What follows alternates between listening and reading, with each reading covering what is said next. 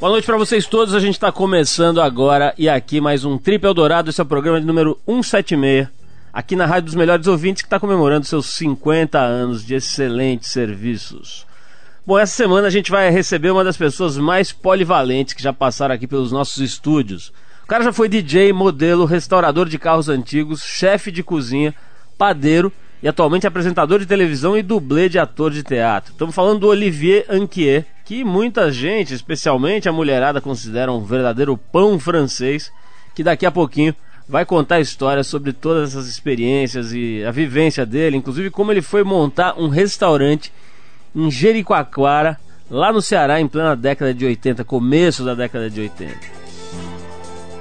Bom, e ainda hoje aqui também nosso repórter excepcional Arthur Veríssimo volta com seu quadro Lado V, direto de Kyoto, no Japão. Arthur tá por lá fazendo seus levantamentos e vai falar com a gente lá de Kyoto. Bom, a gente começa o programa no ritmo certo com Allman Brothers e Midnight Rider. Depois dessa música, a gente traz o Arthur Veríssimo direto da terra do sol nascente, o Japão. Vamos lá, Allman Brothers e Midnight Rider.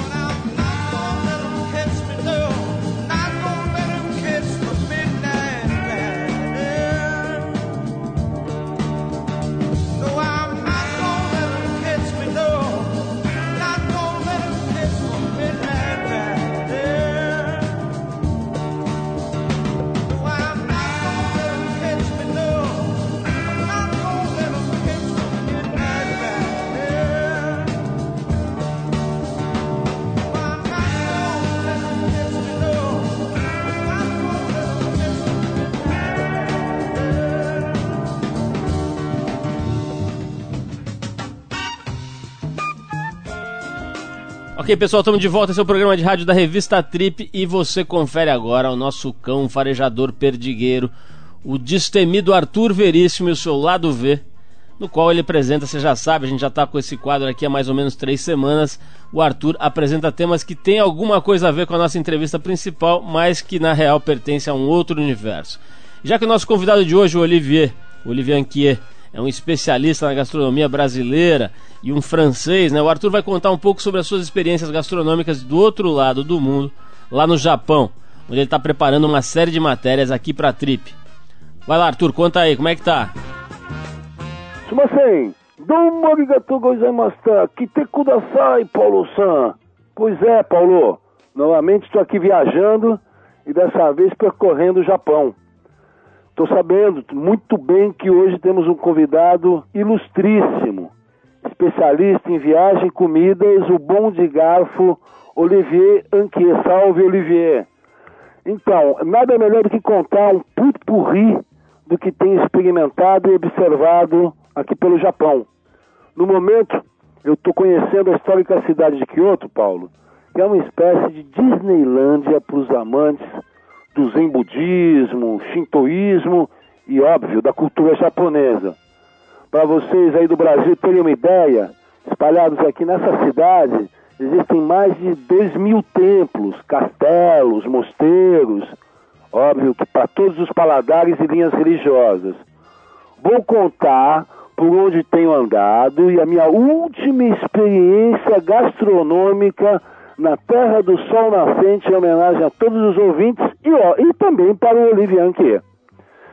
Pois então, passei os dois primeiros dias em Tóquio tentando me recuperar do jet lag terminal. Paulo San, estamos com 12 horas de diferença. Estou meio dia na frente do tempo do Brasil. Saindo de Tóquio, eu peguei um Shinkansen. Shinkansen é o famoso trem-bala. Em quatro horas já estava na cidade de Hiroshima. O que é impressionante é que dentro do, do, do trem-bala são vendidos para os japoneses em carrinhos, como dentro dos aviões no Brasil, refeições em bandejas. Eu ali bati o olho, identifiquei que as comidas eram prontas e frias, né?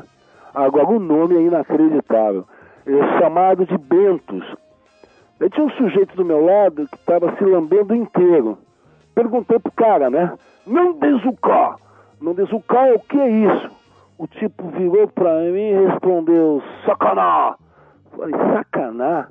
Peguei meu livrinho de frases que eu carrego, daí vi assim, sacaná. Eu entendi que sacaná era peixe. Então, cheguei em Hiroshima e fui para Osaka, onde choveu sem, é, dois dias incessantemente.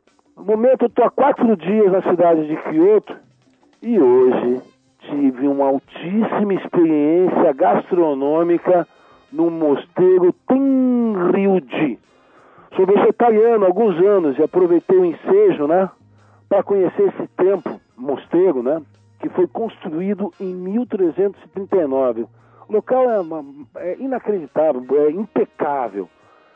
Ele oferece para os curiosos comer autêntica comida elaborada por um chefe de cozinha zen, um monge na cozinha. Adivinha? Foi um manjar dos deuses. O menu é cuidadosamente planejado e preparado, que a comida tem que oferecer uma harmonia de seis sabores básicos, que é o amargo, o azedo, o doce, salgado, leve e quente. O banquete foi uma série de pires e cumbucas com pequenas porçõezinhas. O detalhe é que nesse tipo de comida na culinária zen, eles não incluem em nenhum prato o alho e a cebola que nós estamos acostumados aí no Brasil. Uma curiosidade que eu queria é, marcar para todos vocês que estão acompanhando o meu boletim aí no Trip FM é que nos restaurantes é, que fazemos, no, no, nos restaurantes japoneses, fazer ruído sorvendo o soba e o udon, que são os macarrões típicos, é comum em qualquer lugar. É necessário ingerir o, o macarrão quente, senão a boca queima, né? Por isso é que se faz tanto barulho. Um capítulo à parte são os wagashi, os doces japoneses. Mas, Paulo, vou parar por aqui, senão a conversantina vai longe. Gostaria de ressaltar que a nossa viagem pelo Japão tem o apoio da marca de tênis Onitsuka Tiger, que além de nos patrocinar, me mandou mais de cinco pares de tênis, onde tenho circulado o Japão de ponta a ponta, fazendo test drive e sentindo realmente a qualidade do tênis, do pisante. E nosso próximo boletim contaria um pouco mais da nossa saga pelo Japão. Godzilla, Ultraman, Ultra Seven, os parques temáticos e, óbvio, a floração das cerejeiras, a sakura, que borbulha por todos os parques e ruas. Direto de Kyoto, Japão, Arthur Tiger Veríssimo para o Trip FM. Bom, é isso. Esse foi o Arthur Veríssimo contando um pouco da experiência dele com a gastronomia japonesa. E daqui a pouquinho tem um cara que entende tudo sobre cozinha, principalmente pães, o chefe Olivier Anquier. Enquanto a gente vai esquentando o forno aqui do programa, você fica com os, os Scatolites. Mais do que uma banda, os Scatolites são uma espécie de instituição que definiu o som da Jamaica nas décadas de 50 e 60. A gente escolheu Don DeLeon faixa dos Scatterlights. Depois tem o Olivier Anquier.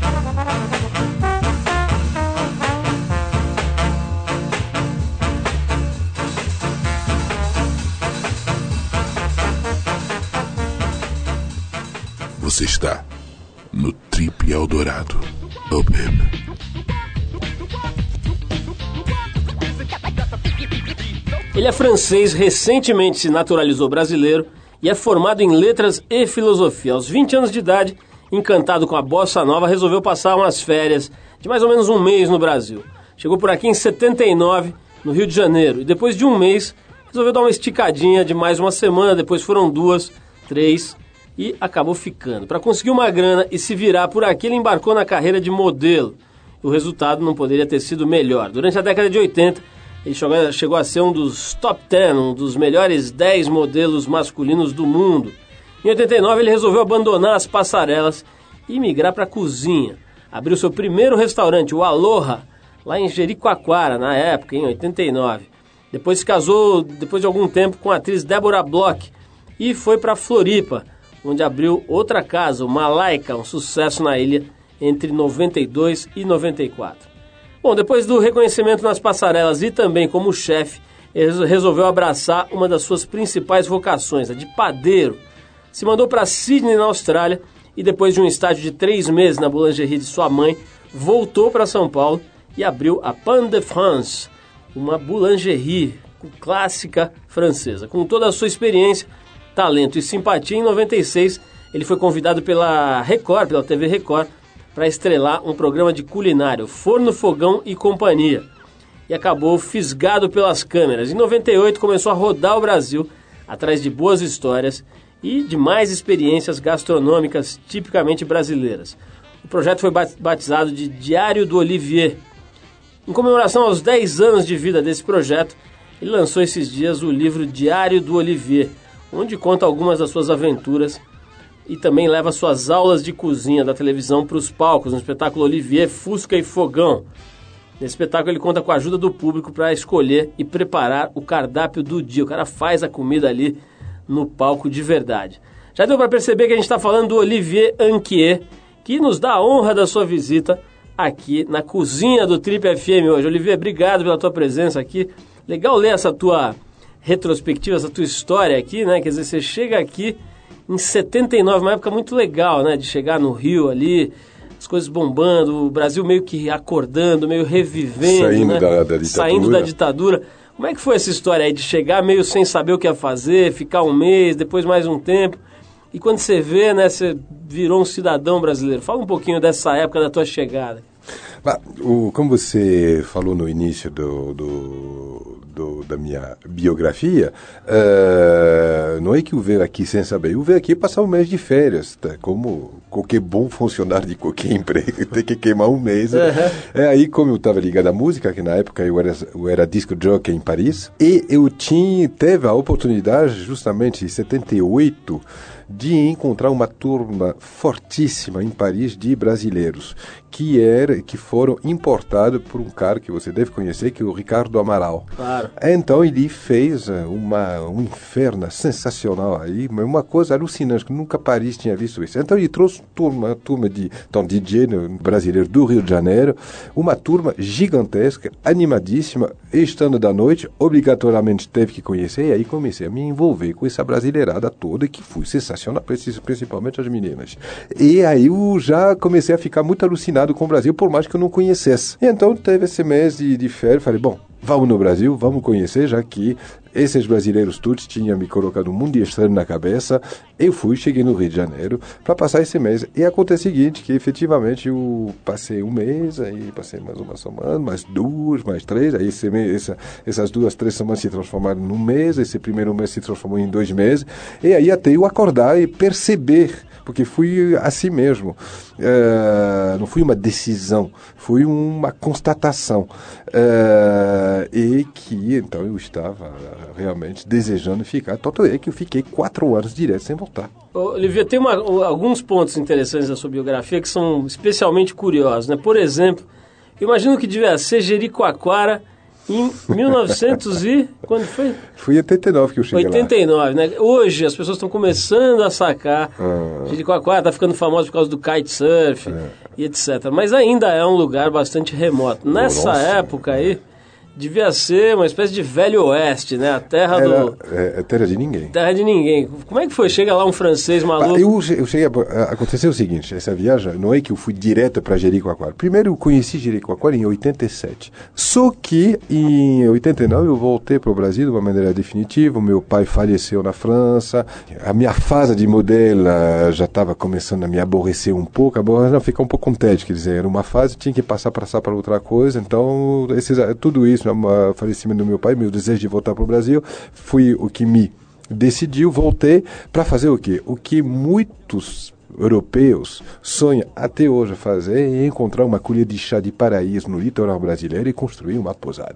E aí, o que, que eu fiz? Falei, bom, que lugar, que, que lugar aonde vou encontrar essa colher de chá de paraíso? Comprei uma Rural 68 em Campoeira, em Santa Catarina, Fui para a estrada até, até Amadeus, no sul do Espírito Santo, e a partir daí eu entrei no litoral. Eu não saí do litoral até Jericoacoara. Só saí do litoral, quer dizer, da praia, quando tinha um rio que não dava para atravessar, ou quando tinha uma pedra que tinha que contornar.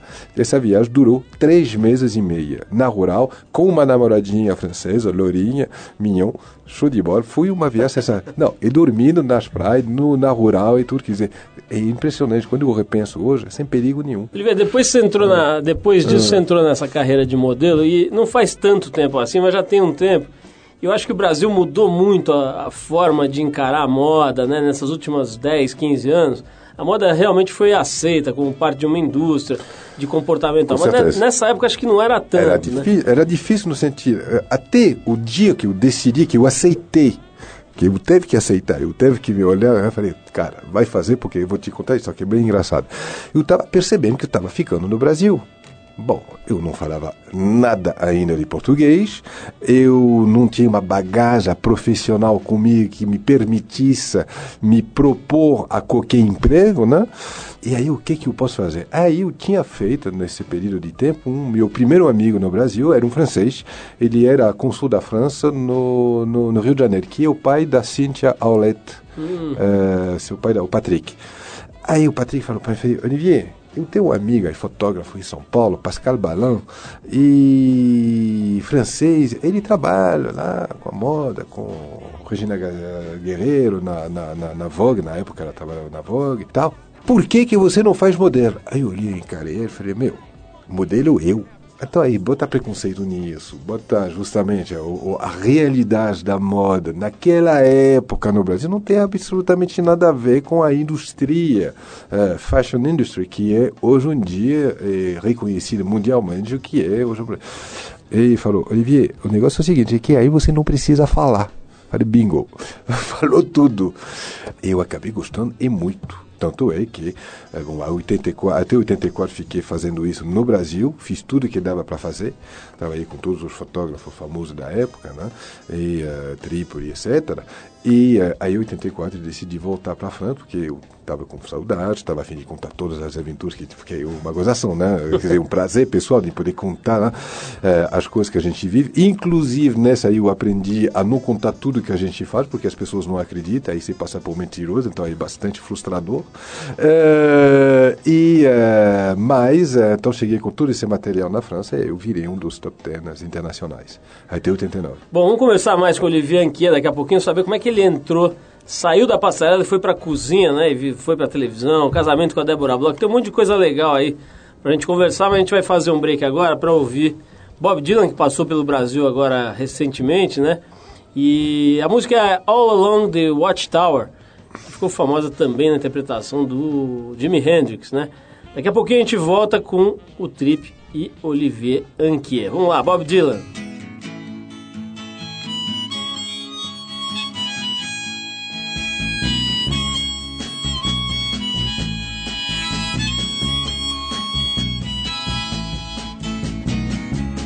Must be some way out of here, said the joker to the thief.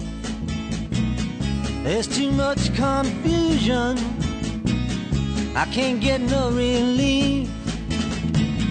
Businessmen, they drink my wine, plowmen dig my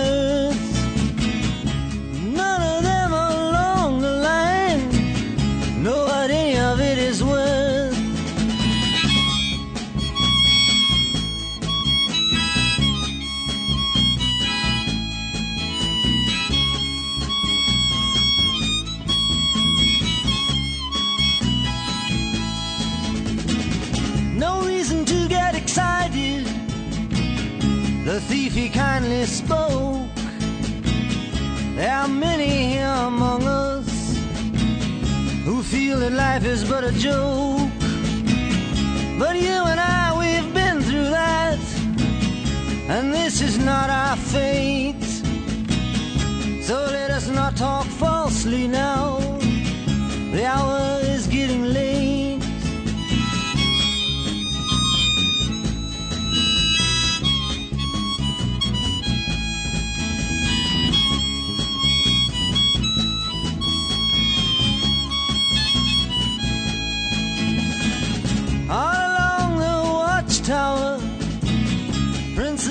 kept the view.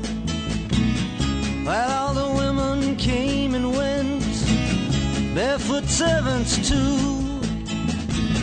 Outside in the distance, a wild cat did growl.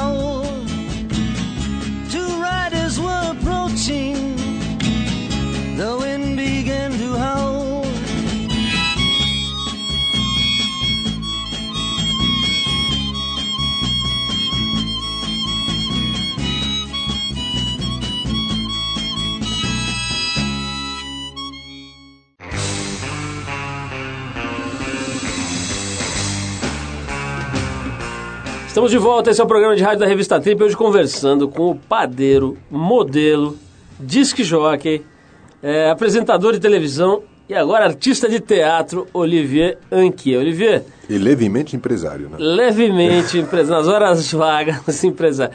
Olivier, e, é, e colecionador de fuscas também. Ah. É, diz a lenda que você ganhou muita grana como modelo nessa época, mas que você torrava tudo em festas, em baladas, chamada, hoje chama-se baladas, né? Hum. Na época era festa mesmo, bagunça e tal. Imagino que tinha seus motivos, né? Hum. 25 anos, modelo, hum. cheio de mo- uma mulherada, não devia faltar, etc. Fala um pouquinho dessa sua época, pé na jaca, e rolou mesmo? Então, justamente de 85 a 89, então estava em Paris, tendo, ganhando bastante dinheiro e tendo bastante tempo ocioso.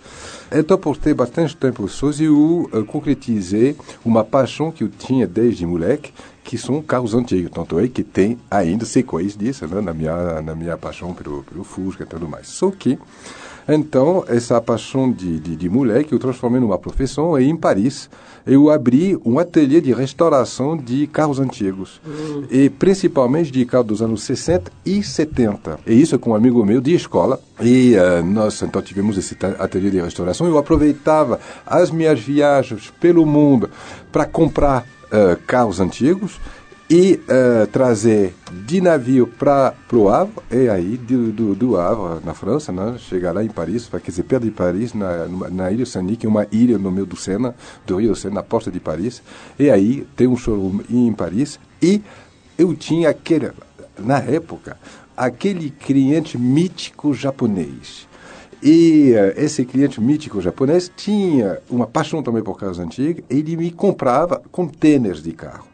E então eu percorri o mundo, comprava principalmente Alfa Romeos antigos, né, que sejam Giulietta, que sejam os Bertones, eh, tudo 670, e o, o, aquele Alpine Renault, aquele Alpine Renault que aqui virou um Interlagos, e que é original da França, ganhou muitos rallies, tá, tá, tá. então para japonês, que japonês não é muito grande, não, então era o carro, eram os carros perfeitos, justamente que era, era uma onda.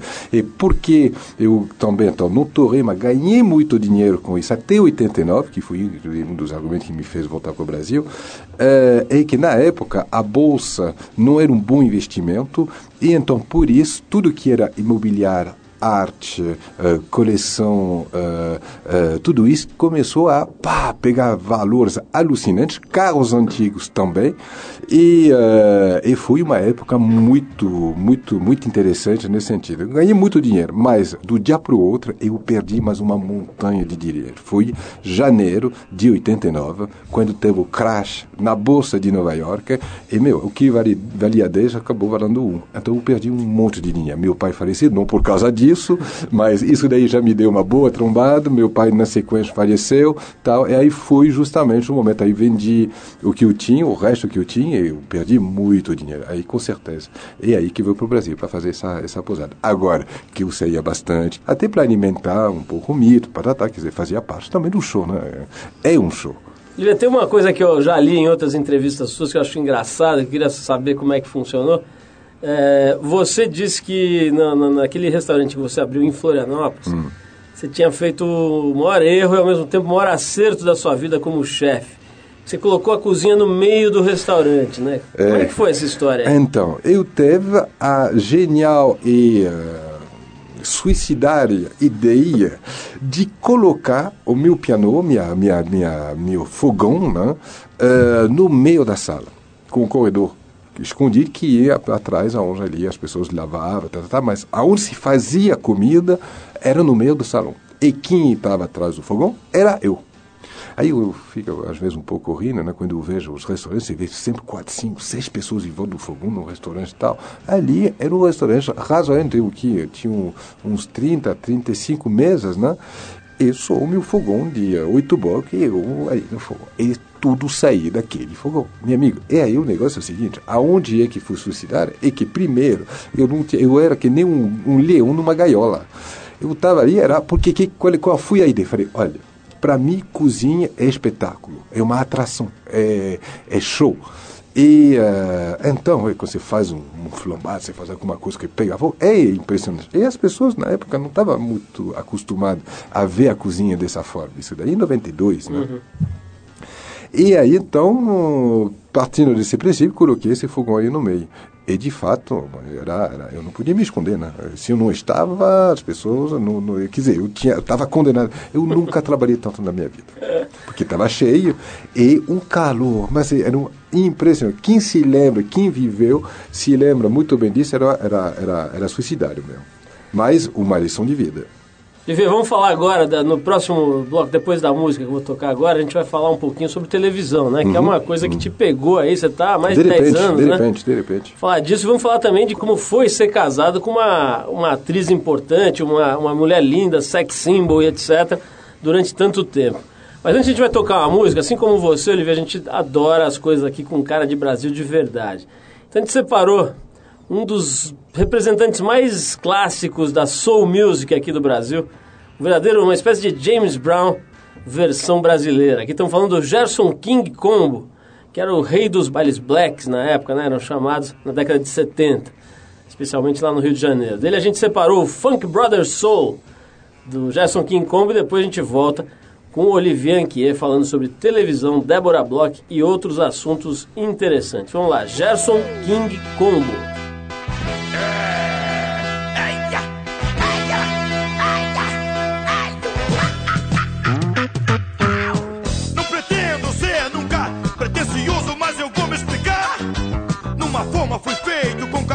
Jeito que não sei onde foi parar.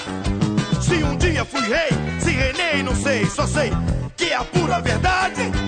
Que nasceu pra rei, nunca pra ninguém. E a perde a majestade.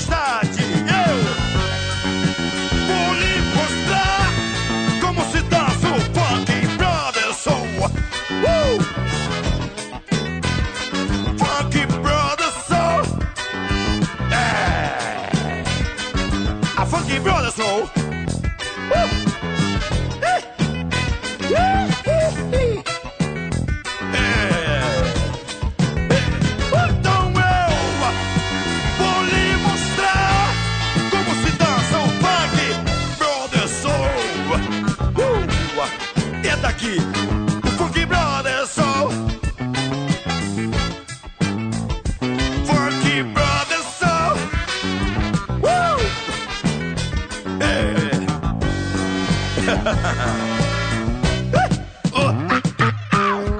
Se o ritmo é bom, sem distinção eu sei que eu vou gostar. Se amante eu sou do ritmo soul, do funk, eu não vou separar. Se você curte o som e acha que é bom, talvez eu possa gostar. Não me ponha seu som, pois se ele for bom, com ele não abro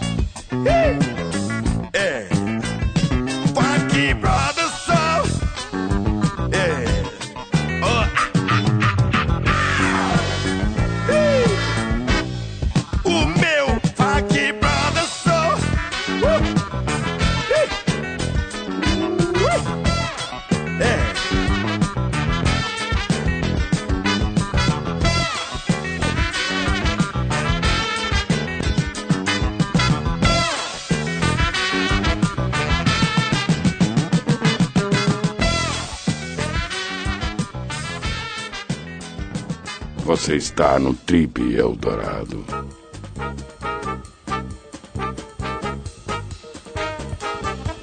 Estamos de volta hoje conversando com Olivier Anquier, meio homem, meio multitarefa. O cara já fez de tudo, foi padeiro, modelo, dono de restaurante no Ceará, já fez viagens de Fusca, programa de televisão.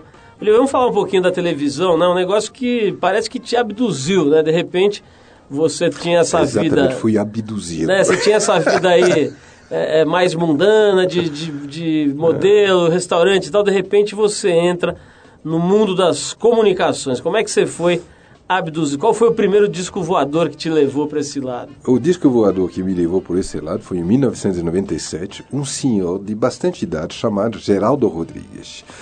O Geraldo Rodrigues eh, tinha, era produtor e diretor de um programa que acontecia todos os dias na TV Record, que se chamava Forno, Fogão e Companhia. Aí, um belo dia, esse Geraldo Rodrigues, perdeu um dos apresentadores na terça-feira e eu estava com minha primeira padaria na rua Mato Grosso, aquele que fez história, né, que mudou completamente o mundo do pão no Brasil. E eh, aí eu, ele veio me buscar e eh, me dizendo, Olivier, eh, eu tenho tá, um programinha, tá, tá, tá, eu gostaria que você fosse o apresentador, o apresentador de, de, de, de cozinha. Eu olhei para ele e falei, bom, cozinha eu entendo, é uma coisa que eu adquiri desde moleque com meu pai, que era médico, mas ele tinha uma paixão, uma filosofia sobre a, a, a magia da comida, do, do mundo, da, de, de, fazer, de comer, de comer. E isso é uma coisa que eu, que eu, que eu, que eu peguei desde moleque com meu, com meu pai. Então é uma coisa que, onde eu administro uma cozinha desde sempre, então desde muito cedo, uh, com aquela facilidade que eu demonstro há 10 anos no programa. Falei, por que não? Seis meses, não custa nada. Aí era um programa de culinária clássico. É, bancada na fogão com paneiras, colher de pau, o cenário chapado, branco, não, geladeira, pinguim.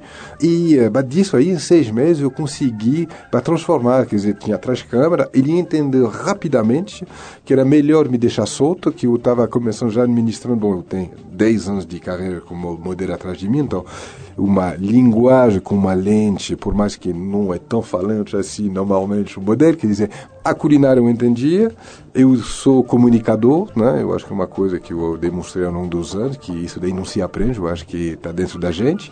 E aí, em seis meses, um programa que dava atrás começou a dar quatro pontos, entregava para Ana Maria, Ana Maria com quatro pontos, era 97 já. Aí, fim de 97, ia entrar um ano 98, que é o ano da Copa do Mundo na França. Eu já sendo o francês mais representativo no Brasil, a Globo veio me buscar, me encontrar, falar, ah, vai ser Copa do Mundo na França, a gente gostaria que se apresentava uns cartões postais de um minuto, dois minutos sobre a França, e a gente gostaria de uma silhueta, aí de repente a gente estava pensando em você, como, como você é conhecido no Brasil, tá, tá, tá. Falei, olha, cara, eu acho essa ideia sensacional. Agora, silhueta não é o estilo da casa. Se você quiser, eu faço para você uns cartões postais que mostram a França como nunca a França foi mostrada.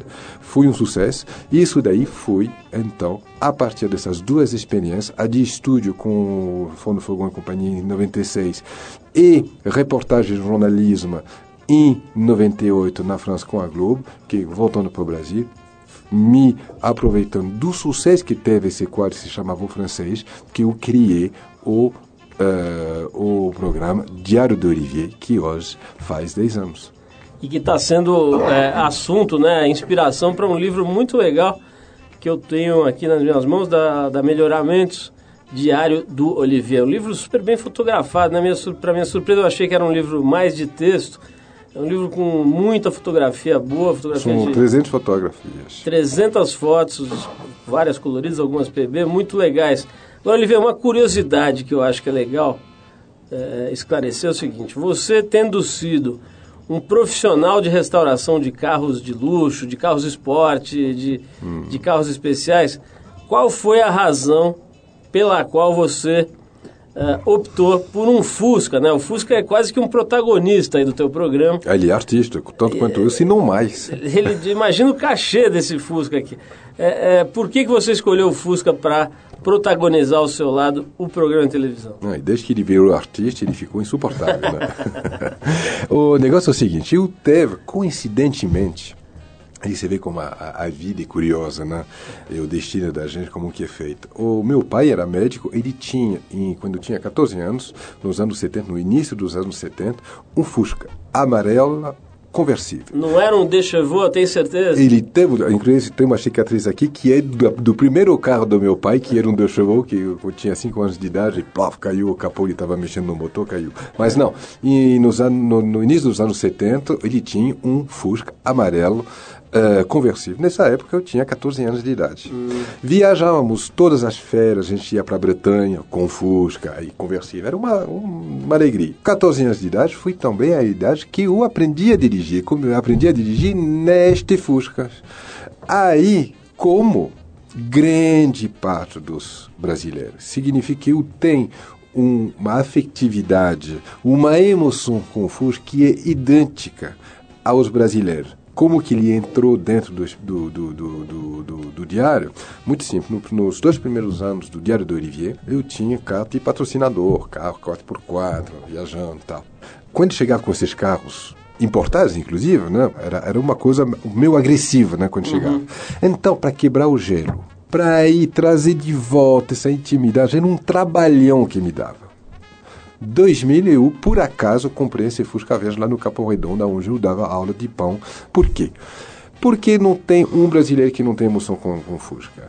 Porque ele é o que tudo o que eu gosto, que seja lugares, que seja pessoas, que seja objeto, eu gosto das coisas, de gente, de lugares que conta história, que tem alma. E o Fusca tem. Além disso, esteticamente falando, ele tem tudo para combinar dentro para combinar e virar personagem dentro de uma história. E terceiro, era a minha chave de entrada em qualquer casa, de milionário, de pobre, meio rural e, e, e meio urbano, na periferia, no jardim. Quer dizer, eu chego com Fusca, eu sou de casa sem agressividade. Eu, todo aquele trabalho que me dava de quebrar, só chegar que, meu, eu já estou de casa, já, te, já adquiro uma intimidade, e aí, ao longo dos anos, de, as pessoas me conhecer, essa, então, quer dizer, eu sou da casa. É isso daí, uma das coisas mais gostosas, inclusive, que eu vivo no dia a dia, eu contato com as pessoas, aí quando as, as pessoas me perguntam, eu assédio, eu não, eu não sei o que é assédio. Eu não, eu não conheço a agressividade da palavra assédio porque justamente as pessoas chegam com muito respeito, muita consideração, muito prazer e porque justamente faz parte da casa deles. Agora o Fusca é, ele ia num caminhão ou você? Então, ou a gente fazia a perna, a perna ida, Tá. Então, por exemplo, São Paulo Belém, uh, indo Com aí, ele mesmo com ele, aí voltava, mas aí é um mês de viagem, né? Gravando, gravando, gravando. E aí em Belém, aí se voltava de avião ele Tá. de Cigonho, ou então era o inverso. É, é Fusca Bala. Você disse que ele tá meio metido agora que ele ficou famoso. Nossa, insuportável. Olivier, o- vamos falar um pouquinho dessa coisa também, que acho que é uma, um, um- bom, obviamente uma coisa super marcante na tua vida, né? Mas tem um aspecto mediático da coisa aí que eu queria explorar, que é ser casado com uma pessoa famosa, né? Que você tinha toda uma visibilidade e tal, mas a Débora Bloch faz novela das oito, faz, enfim, tem a visibilidade mais maior possível, acho que no país, que é ser estrela da Globo. Como é que foi isso? Eu sei que parece que vocês se conheceram lá em Jericoacoara, né? Co- co- Não, que não, não, não, não, não, se, nós não se conhecemos em Jericoacoara, nós se conhecemos aqui em São Paulo. Ah, sei. Eu tinha um casal de amigos que tinha um apartamento eh, no, na frente do, do, do, do- da, da Dacom, lá do prédio da Dacom, no apart hotel. Um dia, eh, numa dessas épocas, a Débora estava ali junto com Luiz Fernando Guimarães. Estavam fazendo uma peça, apresentando uma peça aqui em São Paulo que se chamava Fica Comigo Essa Noite. E a gente se cruzava. Bom, não tinha a mínima ideia quem era a, a- a Débora. Eh, se cruzávamos no elevador, no saguão do, do ali, tá, tá, tá. E um dia rolou e a partir daí começou 15 anos de vida em comum. Como é que era esse lado? Te enchia, Dois um pouco, filhos. te enchia um pouco o saco essa coisa de ser o marido da, da mulher da estrela e da... Você sabe uma coisa, essa, essa coisa de marido dele nunca apareceu muito. Apareceu um pouco no início, até de repente eu começar a criar meu, minha própria vida, minha própria, minha própria, adquirir minha própria identidade profissional através das diversas coisas que eu fiz. O- e a mais marcante, né, sendo eh, o, da panificação, né, tendo 95 aberta essa padaria que você conheceu, né? E que mudou, né? Que mudou realmente muitas, muitas coisas no mundo do pão aqui no Brasil, né? Que seja o status do, do padeiro, que seja que foi resultado desse trabalho que eu fiz, é eu mudei as caras de, das padarias de todo o Brasil. Quando a padaria era um lugar onde só ia a pessoa que trabalha na sua casa, então eventualmente os filhos eh, adolescentes, né, para ir comprar o tal do pãozinho francês.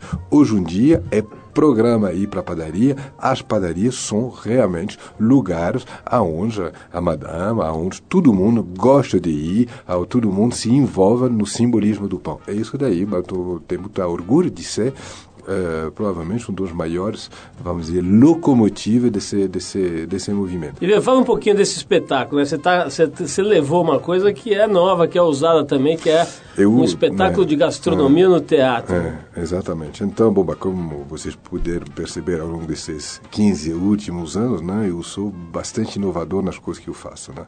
Paralelamente ao, às viagens para o Diário do Olivier, eu também fiz muito, e continuo fazendo muitas viagens apresentando aulas shows. E eh, em novembro do ano passado, um antigo amigo meu, o Pedro Matar, eh, publicitária das antigas de São Paulo, eh, me acompanhou numa dessas, eh, dessas palestras, que não, não era palestra no caso, era realmente uma aula show, em Londrina, tinha 1.350 pessoas, muita gente. Ele ficou alucinado, ele falou, Olivier, você tem que transformar isso num espetáculo. Estávamos chegando aos 10 anos do, prog do programa. Falei, bingo, é agora. É aí que levamos essa, essa adquirida, essa, esse, essa, essa prática, esse prazer, essa facilidade que eu tenho em administrar para TI, para colocar, transformar essa coisa fria, aparentemente fria, mas que estava esquentado justamente pela minha maneira de comunicar, de me relacionar, de interagir com o público e colocar isso num palco de teatro. E aí, transformar isso num espetáculo significa, então, colocar justamente toda a roupagem que isso necessita, é luz, é projeções, é trilha sonora, é um roteiro, com certeza, mas um roteiro de marcação até mesmo para poder, vamos dizer, uh, afinar essas coisas que transforma uma apresentação num espetáculo. É, é rock and roll. É muito.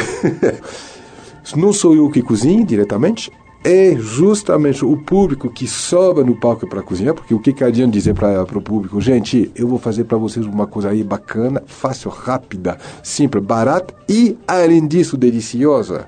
Sobe aí, vocês que vão fazer, e vocês que vão mostrar para todo mundo que está aqui que assim funciona. Que dizer, afinal das contas, esse espetáculo aí recheado de histórias, né, justamente das minhas anedotas né, do, do no, no, Brasil e tudo mais, uh, ele é uma gigantesca e gostosa conversa de cozinha.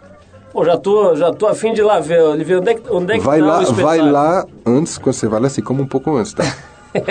Porque, é melhor dar porque, uma forrada, por, porque né? tortura, tortura. Como é que é, para quem quiser conferir isso tudo, Oliveira, onde é que você está? Quais são os dias, horários? Então, é, todas as sextas e sábado, a partir das 21 horas, e no domingo, a partir, nos domingos, né, a partir de 18 horas, no Teatro da Aliança Francesa, que fica na uh, General Jardim, número 182. Legal, Olivier, acho que vai ter um monte de gente afim, e quem por acaso não puder ir lá ao teatro, enfim, mora longe de São Paulo, está ouvindo a gente, pode conferir essa história toda do Olivier, muito bem contada, muito bem fotografada e muito bem diagramada. A gente que lida com isso sabe dar valor quando vê um bom Fernando ne... Como é? Neber... Nebegorin. Ele tem um nome complicado, mas o cara é muito competente. Mas tem um traço simples e elegante. E então pode conferir no livro Diário do Olivier, que a Melhoramentos lançou, muito bem impresso também, isso é legal de registrar que está nas livrarias do Brasil. Legal, Oliveira, olha, brigadíssimo, parabéns aí pela, por essa trajetória toda aí, o cara realmente rodou, né? Provavelmente conhece mais o Brasil do que boa parte da brasileirada, que acaba, enfim, muitas vezes se acomodando, ficando parado, o cara já rodou bastante mostrou isso, né? Não só conheceu, como mostrou isso também via televisão, via Não, livros, descobri, etc. levei comigo o telespectador para descobrir. Né? E ainda fiz tudo isso de Fusca, o que é mais incrível ainda. Oliveira, parabéns. Obrigado. Obrigado mais uma vez por você ter vindo aqui. Vamos lá conferir você no teatro. Já estamos conferindo o livro. A gente se despede do Olivier com mais uma música separada com carinho. Aqui a gente vai com uma das mais importantes figuras dos blues no final do século XX, o cantor e multi-instrumentista Taj Mahal. A faixa é o Ain't That a Lot of Love, Ain't That a Lot of Love. Depois desse som, a gente volta com o Boletim do Fim, com o melhor do fim de semana. Obrigado, Olivier. Abração e vamos de Taj Mahal. Um prazer.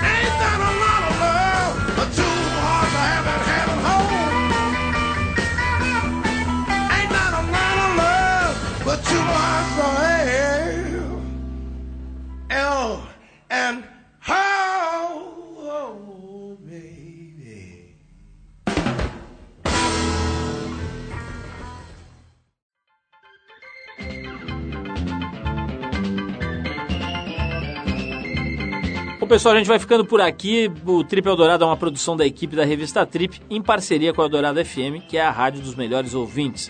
A apresentação é de Paulo Lima com participação excepcional e esporádica de Arthur Veríssimo. Coordenação de Endrigo Kiribras. Produção e edição Alexandre Potashev. Para falar com a gente é só escrever para radio@trip.com.br ou entrar no www.tripfm.com.br, onde você pode dar sugestões de músicas e de convidados. Vai encontrar um arquivo para escutar e baixar para o seu tocador de MP3, diversos programas nossos aqui de várias épocas, enfim, um site bem completo.